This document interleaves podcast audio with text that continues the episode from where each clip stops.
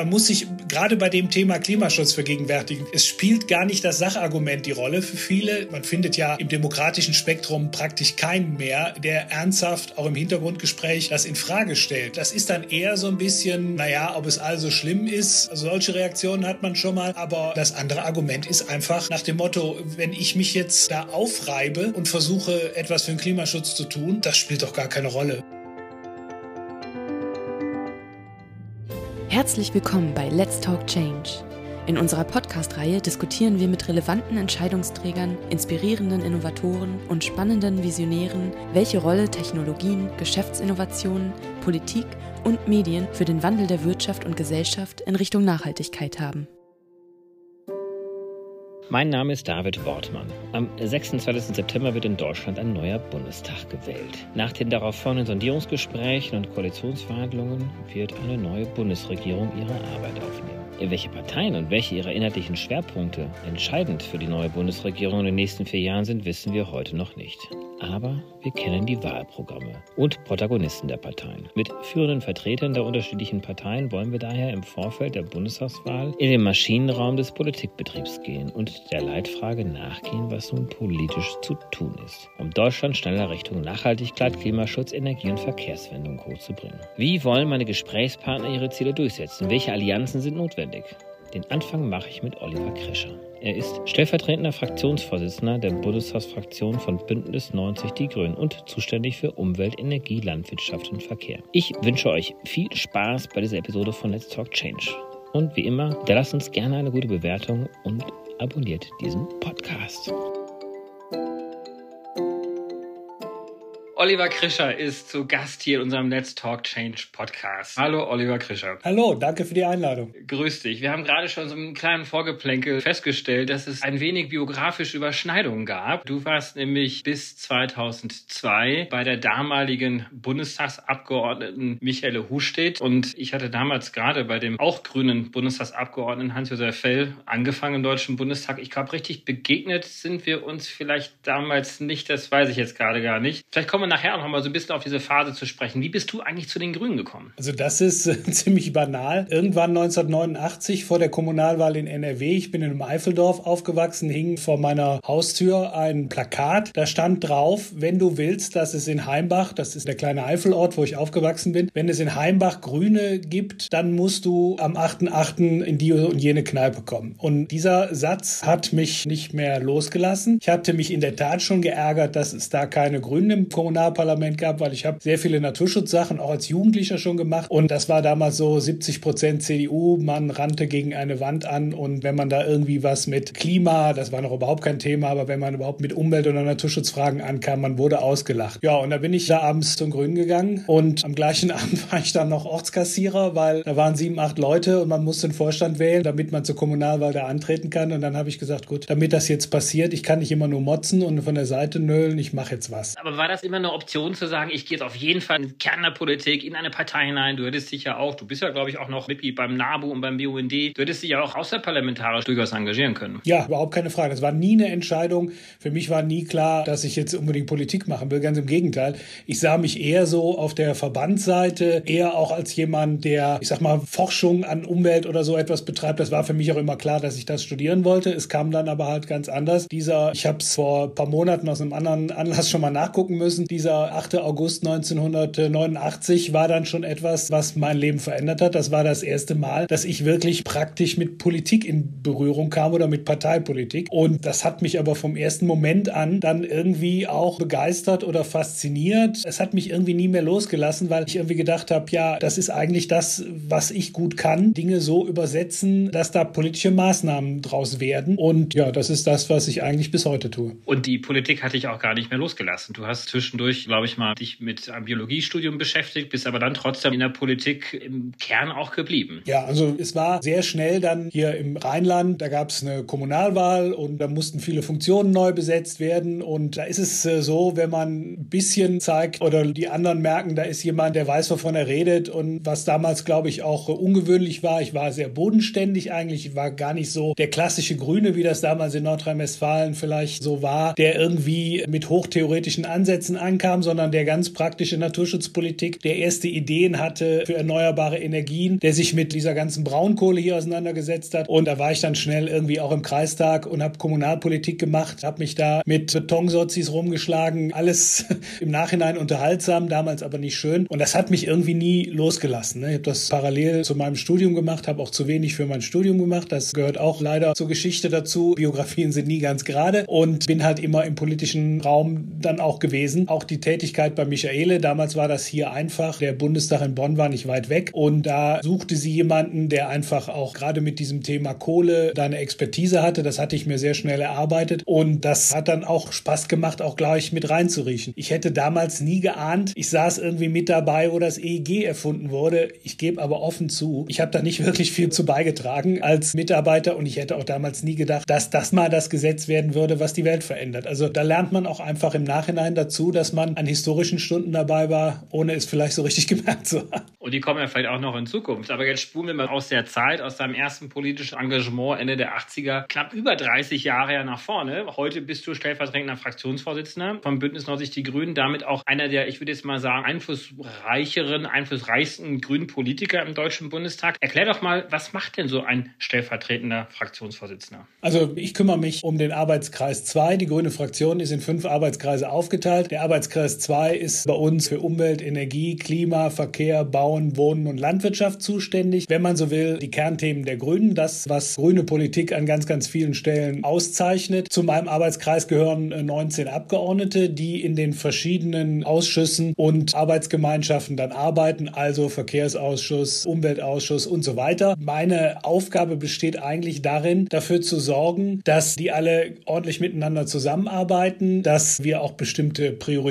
haben, dass alle Fragestellungen, die als wichtig erachtet werden, da auch dran gearbeitet wird, dass da Konzepte entstehen, dass da Antworten formuliert werden, das über eine gesamte Wahlperiode. Und natürlich ist der Vorsitzende dieses Arbeitskreises, also ich, dann auch ein bisschen für die Außenkommunikation zuständig, auch dafür zuständig, dass der Bundesvorstand, der Fraktionsvorstand dann immer darüber im Bilde ist, was wir tun, das auch zu erklären. Also ich habe so eine Art Scharnierfunktion zwischen den FachpolitikerInnen, die in der Tiefe des Themas stecken, das dann auch in die Ebenen zu übersetzen, die am Ende auch von der breiten Öffentlichkeit als grüne Politik wahrgenommen werden. Jetzt ist es sicherlich logisch, dass jede Fraktion im Deutschen Bundestag, wir haben ja einige Parteien, die dort sitzen, auch äh, unterschiedlich funktionieren. Hast du das Gefühl, dass du bei den Grünen dann eher Wissen und Macht von unten bottom-up organisierst oder findet er doch sehr viel auch in der Rücksprache und Absprache mit der Fraktionsspitze, vielleicht sogar auch mit der Parteispitze statt, wo gesagt wird, so, wir müssen jetzt bestimmte Themen hier kommunizieren. Ich weiß, ihr seht das vielleicht teilweise hier und dort ein bisschen anders. Lasst uns doch hier versuchen, eine gewisse Linie zu fahren. Also wir kommen sehr stark gerade in diesen Themenfeldern von der Handlungsnotwendigkeit. Also wir meinen ja nicht Klimapolitik, weil es nichts anderes zu tun gibt oder sorgen nicht dafür, Rahmenbedingungen für erneuerbare Energien zu schaffen oder wollen Ökolandwirtschaft, weil es irgendwie Spaß macht. Das auch, muss auch immer dazu gehören. Aber einfach, weil wir eine bestimmte Handlungsnotwendigkeit erkennen. Und das entwickelt sich sehr stark auch bei den Leuten, die da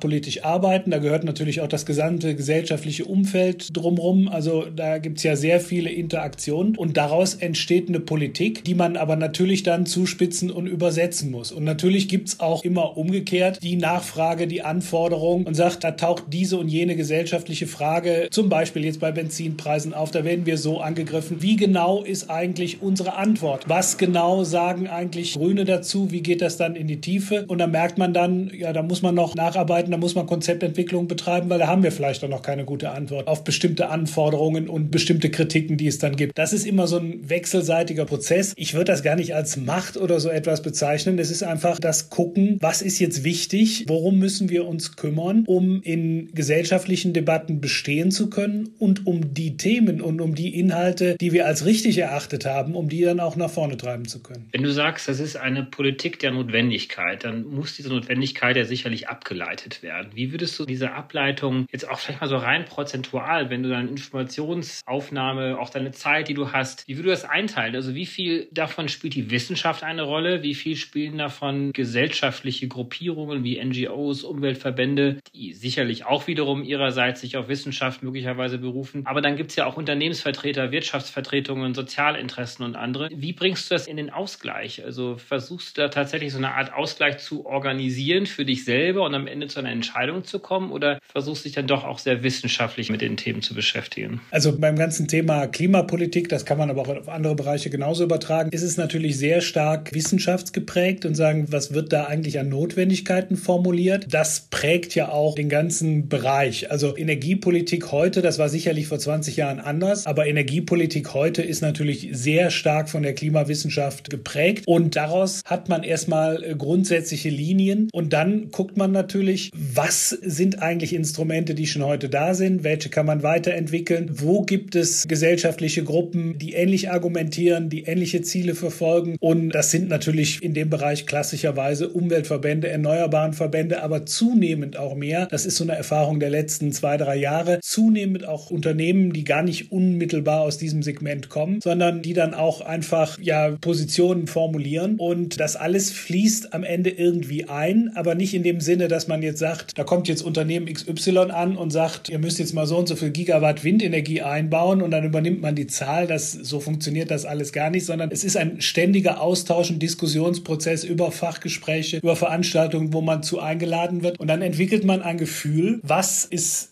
notwendig. Was auf der anderen Seite wird von anderen auch als mach- und umsetzbar rein hardwaretechnisch formuliert. Also wo es beispielsweise darum geht, wie viele Menschen gibt es überhaupt, die die Windenergieanlagen aufstellen können. Das ist ja nicht beliebig irgendwie erweiterbar, selbst wenn man genug Flächen hätte. Und daraus formuliert man dann eine Politik, die, ich sag mal, das, was in einer demokratischen Gesellschaft leist und machbar ist und auch akzeptiert wird, die man dann am Ende vorschlägt. So entsteht ein grünes Programm. Wenn du das so beschreibst, wie würdest würdest du deinen Gemütszustand, deine Hoffnung, deine Zukunftsoptimismus beschreiben, wenn du aus der Wissenschaft ja letztendlich ableiten musst? Wir verpassen krachend eigentlich die Klimaschutzziele, wenn wir so weitermachen. Die Treibhausgasemissionen gehen nicht so weit runter, wie wir sie brauchen. Die Weltmeteorologieorganisation hat ja auch schon gesagt, dass wir wahrscheinlich 2030 das 1,5 Grad Ziel schon knacken, obwohl wir es eigentlich 2050 erreichen wollen. Wie viel Hoffnung hast du denn überhaupt da noch? Ich mache kein Hehl draus. Der Job, den ich da mache, der ist ist schon oft frustrierend, weil wir seit Jahren immer wieder gleiche Fragen und Handlungsnotwendigkeiten diskutieren, auf den Tisch legen. Und dann gibt es, sei es wie wir das jetzt jüngst hatten, angesichts des Bundesverfassungsgerichtsurteils oder auch frühere Ereignisse Aufkommens Friday for Future, die plötzlich die Debatte bestimmt haben, dann Aktivität bei einer Bundesregierung. Es werden Papiere geschrieben und dann flacht das irgendwie wieder ab und in der Umsetzung passiert, ich will nicht sagen nichts, das wäre falsch, aber viel zu wenig. Also jedenfalls weit davon entfernt von dem, was notwendig notwendig ist. Das ist das Frustrierende in der Arbeit, dass man eigentlich sagt, wir kommen nie auf die Ebene, dass man mal ernsthaft über tatsächliche Notwendigkeiten diskutiert, dann vielleicht auch verschiedene Wege hat, sondern man ist in einer permanenten Auseinandersetzung, dass man eigentlich gegen etwas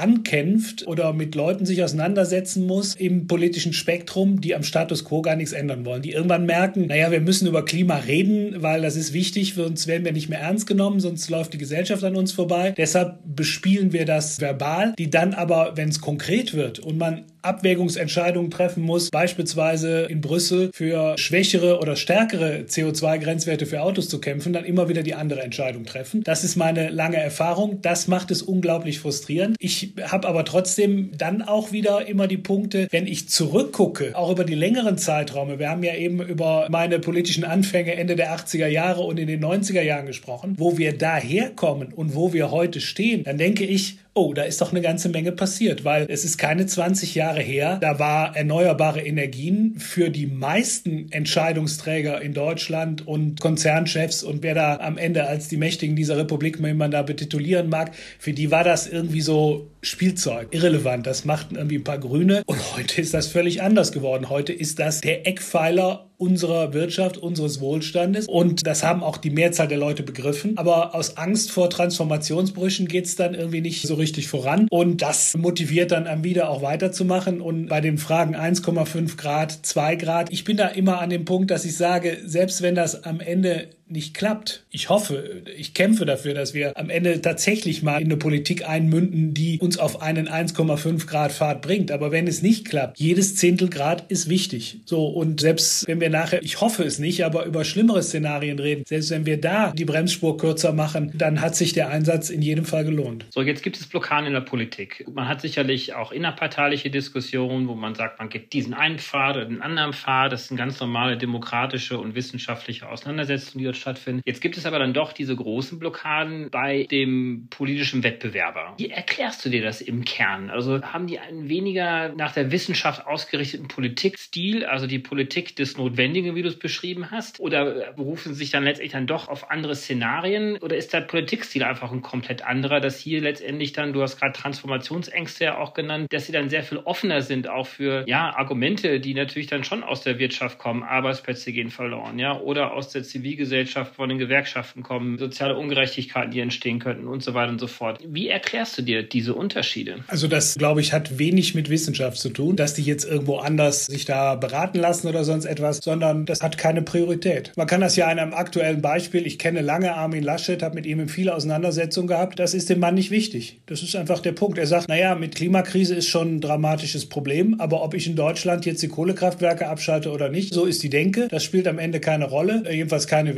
wesentliche. Und warum soll ich mir dann den Tocht antun? Das mache ich nicht, wenn ich mich dafür von Industriebetrieben, von Gewerkschaften oder sonst irgendwie verprügeln lasse. So einfach, so banal ist das. Man muss sich gerade bei dem Thema Klimaschutz vergegenwärtigen. Es spielt gar nicht das Sachargument die Rolle für viele. Man findet ja im demokratischen Spektrum praktisch keinen mehr, der ernsthaft auch im Hintergrundgespräch das in Frage stellt. Das ist dann eher so ein bisschen, naja, ob es also schlimm ist. Also solche Reaktionen hat man schon mal. Aber das andere Argument ist einfach nach dem Motto, wenn ich mich jetzt da aufreibe und versuche, etwas für den Klimaschutz zu tun, das spielt doch gar keine Rolle. Und die Amerikaner, die Chinesen, da kommen diese Ausflüchte. Und das ist, glaube ich, bei der Klimapolitik das Hauptproblem, dass sie halt diesen unglaublichen globalen Impact hat und jeder sich am Ende auf, ich sag mal, seine kleine Welt zurückziehen kann und sagt, ja, was ich da jetzt mache, das ist doch nur wirklich keine Rolle. Bis hin zu der Stereotype, die man immer wieder hört, die ich in Koalitionsverhandlungen x-mal gehört habe, wo es dann heißt, naja, Herr Krischer, jetzt kommen Sie wieder an und sagen, wir müssen was bei dem Automobilverkehr tun. Und dann heißt es dann, ja, die Leute wollen doch Auto fahren. Weil ehrlich, die haben uns jetzt auch gewählt, weil wir Grünen haben ja meistens dann immer in der Vergangenheit nur 7, 8, 9, 10, 12 Prozent gehabt. Die haben uns doch gewählt. Das zeigt doch, die wollen Auto fahren. Wenn die Menschen es ernst meinen, dann interessiert sie das auch nicht so mit dem Klimaschutz. Und das sind die Argumente, mit denen man auseinandersetzt. Das sind am Ende rein machtpolitische Argumente,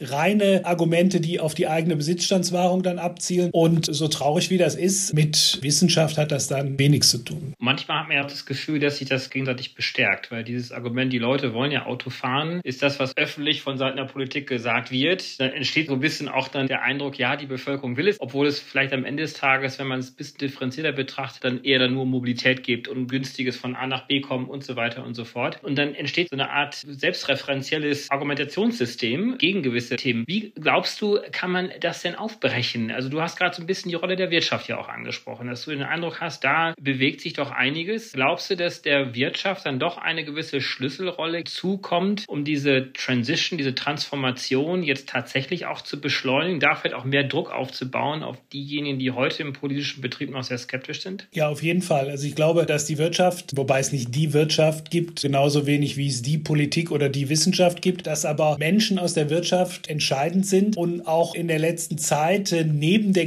gesellschaftlichen Bewegung, die es sehr stark gegeben hat, das sind nicht nur Fridays for Future, sondern auch viele andere, die plötzlich über Klima reden, weil es auf einmal erfahrbar wird. Das merken wir ja gerade im Moment wieder. Hitze eines Ausmaßes, wie wir es früher nicht kannten, drei Dürresommer. Das ist eine ganz praktische Erfahrung, die auf einmal zeigt, vielen, ja, da stimmt was nicht. Und dass bei mir zu Hause da Dutzende Hektar von Wald von heute auf morgen irgendwie verschwinden, da kann ich auch die Oma fragen, die kann sich an sowas nicht erinnern. So, und da plötzlich wird Klimakrise real. Sie wird aber in der Wirtschaft real, weil viele dort auch merken, dass Geschäftsmodelle, die man bisher sehr erfolgreich praktiziert hatte, dass die jetzt an einer Grenze stoßen oder dass sie nicht länger oder nicht unabsehbar weiter tragen werden. Da könnte man sagen, das hätte eigentlich schon jedem lange klar sein müssen, aber es ist ja oft so, dass Ideen und Erkenntnisse auch einen langen Zeitraum an der Stelle brauchen. Und ich merke halt aus Gesprächen mit Wirtschaftsvertretern sehr viele, die plötzlich einfach realisieren, die Autos, die ich da verkaufen will, da fragen die Kunden plötzlich danach, wie ist das Auto denn eigentlich hergestellt worden? Was hat das für einen CO2-Impact? Das haben die uns früher nie gefragt. Da merkt man dann, dass das zu Veränderungen führt und das wiederum hat natürlich dann eine enorme Rückwirkung auf Politik. Und wenn ein, ich sag mal ein Beispiel, ein BASF-Chef sagt, was wir in Deutschland brauchen, ist den Ausbau der Erneuerbaren, da wäre dieser Satz vor 20 Jahren exakt umgekehrt genannt worden. Ne? So, und das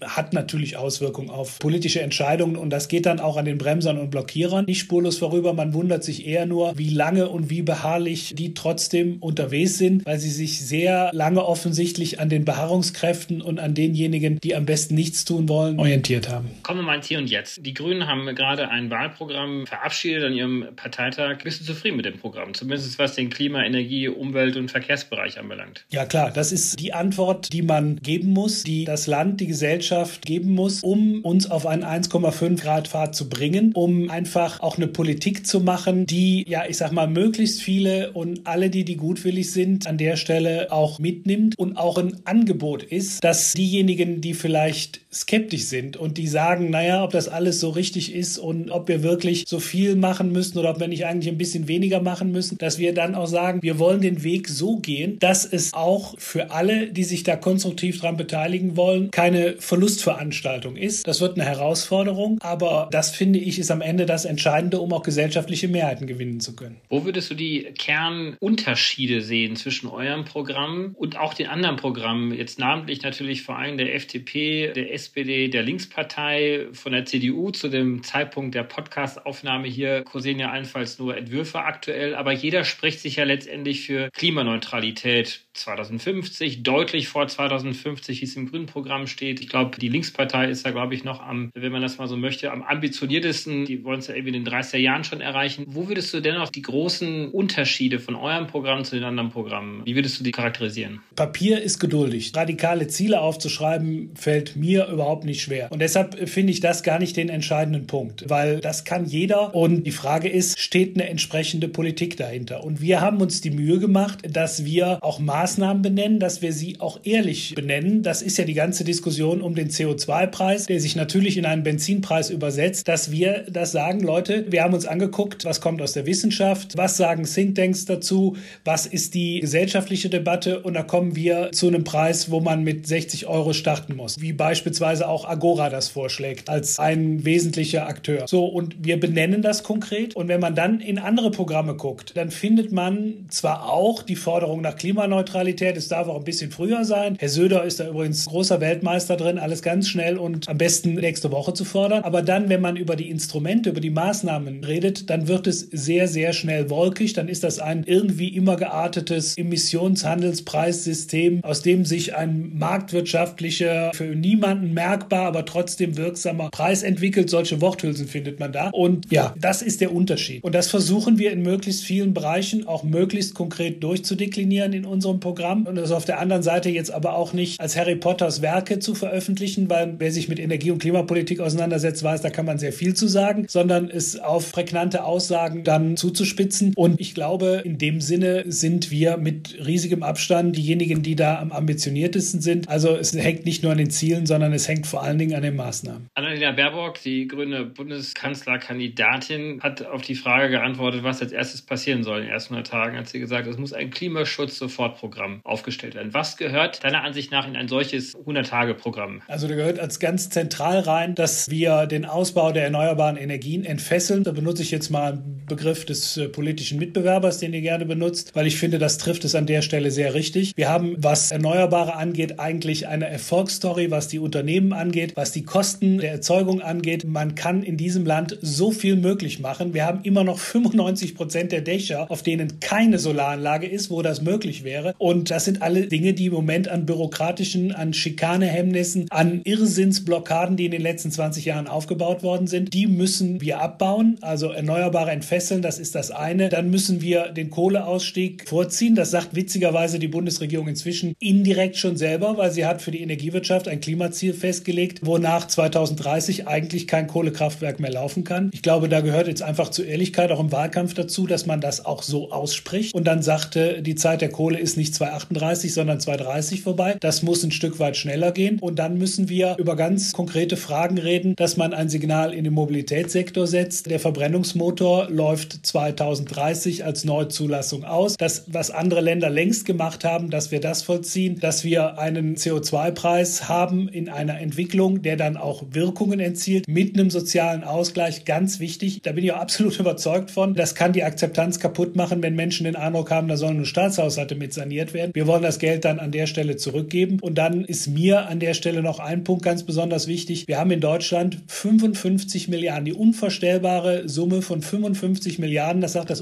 Umweltbundesamt, an klima- und umweltschädlichen Subventionen. Das sind Dienstwagenbesteuerung, Dieselbesteuerung, unglaublich viel Agrardiesel, was wir alles sonst irgendwie haben. Das müssen wir einfach angucken. Das wird man auch nicht alles von heute auf morgen, aber da müssen wir einen Pfad einleiten, wie wir das systematisch abbauen, weil ich will das Geld, was wir im Moment für Dienstwagen und Dieselautos ausgeben, die sieben bis acht Milliarden, so viel ist das. Das ist eine unglaubliche Summe. Die will ich im öffentlichen Verkehr sehen, um da endlich mal ein vernünftiges Angebot zu machen. Das muss man dann einstielen. Da muss man am Anfang auch Maßnahmen treffen, die das dann auch voranbringen und dafür die Grundlage schaffen. Ein Thema, was man sicherlich nicht in 100 Tagen gleich klären kann, ist sicherlich auch die Frage der Flächenverfügbarkeit. Du hast es ja gerade angesprochen, dass der Ausbau der erneuerbaren Energien wirklich entfesselt werden muss. Dazu gehören natürlich auf der einen Seite die schnelleren Genehmigungen. In deinem Bundesland Nordrhein-Westfalen, glaube ich, brauchen Windkrafträder sieben bis acht Jahre, glaube ich, zuletzt. Damit wird man die Energiewende nicht schaffen können, auch die Klimaschutzziele nicht erreichen können. Also das ist das eine, das hast du ja angesprochen. Das andere ist sicherlich auch, weil wir eben diese doch sehr großen Mengen brauchen, müssen wir diese ja auch irgendwo bauen. Und zwar nicht nur auf Dächern, sondern auch auf Windkraftanlagen werden auf dem Land gebaut. Es gibt auch noch PV-Großanlagen. Das ist natürlich dann doch nochmal eine Frage, die geklärt werden muss, weil hier gibt es ja doch verschiedenste Interessenslagen. Man hat auf der einen Seite den Naturschutz, der berechtigterweise auf die Interessen des Artenschutzes und der Biodiversität hinweist. Dann hat man die Interessenslage der Landwirtschaft, die sagt, wir brauchen diese landwirtschaftlichen Flächen. Und dann gibt es noch andere kommunale Flächen, Gewerbeflächen und so weiter und so fort. Wie glaubst du, diesen Konflikt lösen zu können? Oder ist dieser Konflikt lösbar? Also ich glaube, dass dieser Konflikt lösbar ist. Ehrlich gesagt äh, sehe ich auch nicht wirklich die Alternative, weil die Alternative wäre, wir würden Klimaschutzpolitik bestenfalls mit angezogener Handbremse machen können, wenn wir nicht den Ausbau der Windenergie in Deutschland voranbringen. So, und da gibt es Maßnahmen, die sehr einfach und sehr schnell gehen. Beispielsweise reden wir über mehrere tausend Megawatt, also am Ende mehrere tausend Anlagen auch, die beispielsweise durch Funkfeuer und Radaranlagen, weil Andi Scheuer trotz anderer Ankündigungen Ankündigung seit zwei Jahren nichts tut.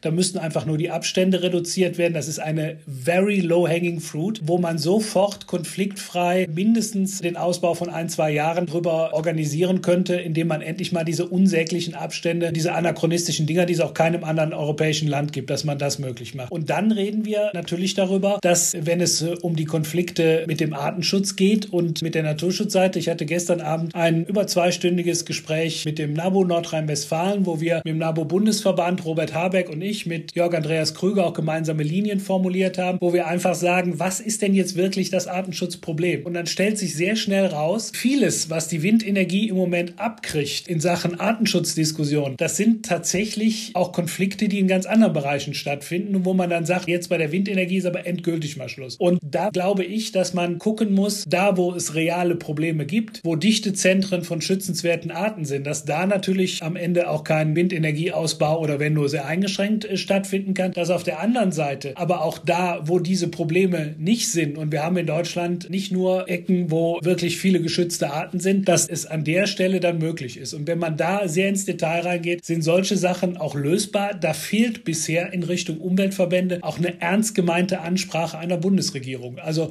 eine Bundesregierung redet nicht ernsthaft mit denen, das auch zu lösen. Und ich nehme da auch eine große Bereitschaft wahr, weil die ja selber sagen, wir wollen den Ausbau der Erneuerbaren haben. Klimaschutz ist auch Artenschutz, dass das an der Stelle stattfinden kann. Und da denke ich, da finden sich Lösungen. Und das erfordert natürlich von vielen auch ein gewisses Maß an Pragmatismus. Aber das kann man hinkriegen. Und Bundesländer wie Schleswig-Holstein oder so, wo seit Jahren schon eine andere Kultur existiert. Da klappt das auch. Wir haben andere Bundesländer, wo das härter gegeneinander geht und da ist es dann entsprechend doch schwieriger und das muss man dann lösen. Vielleicht braucht man so eine Art nationalen Gipfel aller Beteiligten, um diese Frage auch ein bisschen längerfristiger lösen zu können. Da gehört auch die ehrliche Erkenntnis dazu. Ich bin seit fast 40 Jahren, nicht ganz, seit fast 40 Jahren Mitglied im NABU, noch viel länger als ich bei den Grünen bin und äh, da gehört ehrlich gesagt auch die Erkenntnis vieler meiner Freunde der Ornithologen, ich bin ja Hobby-Ornithologe, die Erkenntnis dazu, dass die Windenergie Wind nicht das zentrale Problem des Artenschutzes ist. Wir haben in Deutschland einen riesigen Biodiversitätsverlust. Da bin ich der allerletzte, der das bestreitet. Im Gegenteil, da müssen wir etwas tun. Das hat aber was mit einer falschen Landwirtschaftspolitik zu tun. Das hat was mit einem unglaublichen Flächenverlust zu tun und ein paar anderen Dingen mehr. Die Windenergie, natürlich gibt es da Konflikte, aber das ist beileibe nicht das zentrale Problem. Und ich glaube, diese Erkenntnis haben viele auf der Naturschutzseite auch, sind aber eher so durch die täglichen Scharmützel, die man dann in der Basisarbeit hat, geprägt. Das muss man vielleicht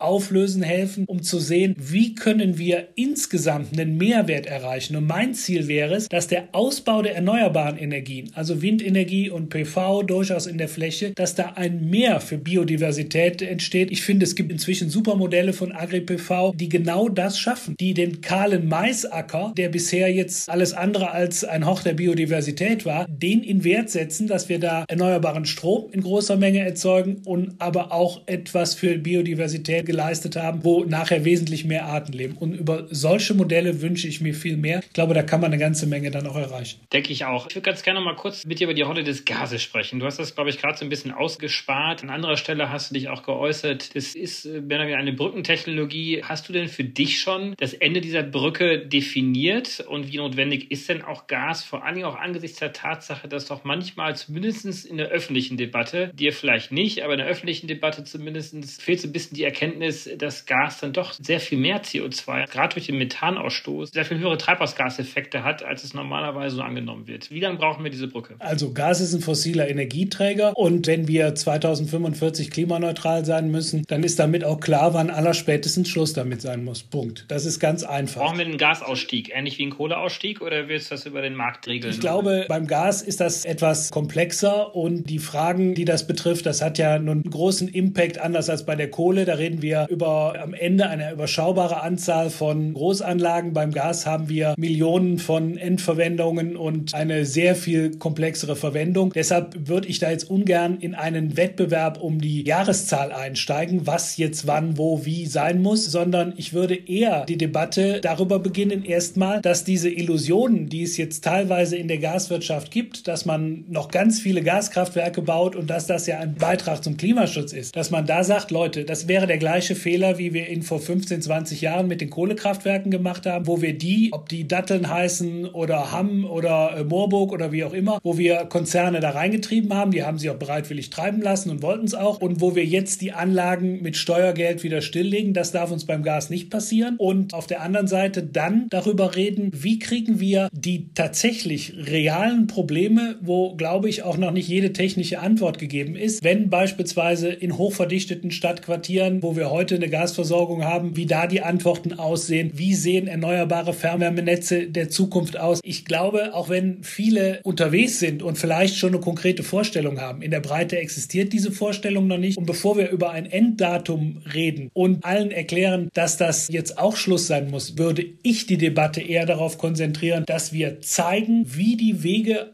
aus der Erdgasabhängigkeit von Herrn Putin beendet werden müssen. Dafür gehört für mich übrigens auch, dass diese unsägliche Nord Stream 2 Pipeline nicht in Betrieb gehen darf, wo ich aber auch fürchte, dass da wahrscheinlich der Zug auch abgefahren ist. Aber das wäre für mich Teil der Diskussion um ein Ende des Gases, um auch die Akteure in dem Bereich ein Stück weit mitzunehmen. Ich sage auch ehrlich, ich glaube am Ende nicht, dass das alles eine Frage sein wird, wie man sich das jetzt in der Gaswirtschaft vorstellt, dass wir da ganz viel über Wasserstoff regeln entwickeln müssen. Aber das ist erst etwas, was sich nach 2030 klären wird. Welche Rolle hat eigentlich Wasserstoff im Wärmesektor? Ich würde den Wasserstoff am liebsten und am wichtigsten jetzt vor allen Dingen im Industriesektor sehen, weil er da ein Stück weit ohne Alternative ist. Oliver, wir haben jetzt viel über Ziele, Klimaschutzziele gesprochen, Ausbau der Erneuerbaren. Wir haben einiges über auch Instrumente gesprochen, Maßnahmen. Was kann man machen? Da sind die Grünen ja auch sehr konkret, im Wahlprogramm ja auch. Wie schaust du auf die aktuelle Governance-Strukturen, also wie wir sozusagen Politik organisieren? In der Zeit, als wir beide als Mitarbeiter Mitarbeiter im Deutschen Bundestag waren, Anfang der 2000er, war die Zuständigkeit der erneuerbaren Energien noch im Bundesumweltministerium. Inzwischen liegt die Zuständigkeit der gesamten Energiewende, wenn man so möchte, ja im Bundeswirtschaftsministerium. Wenn du jetzt auf eine zukünftige Bundesregierung schaust, wie würdest du dir eine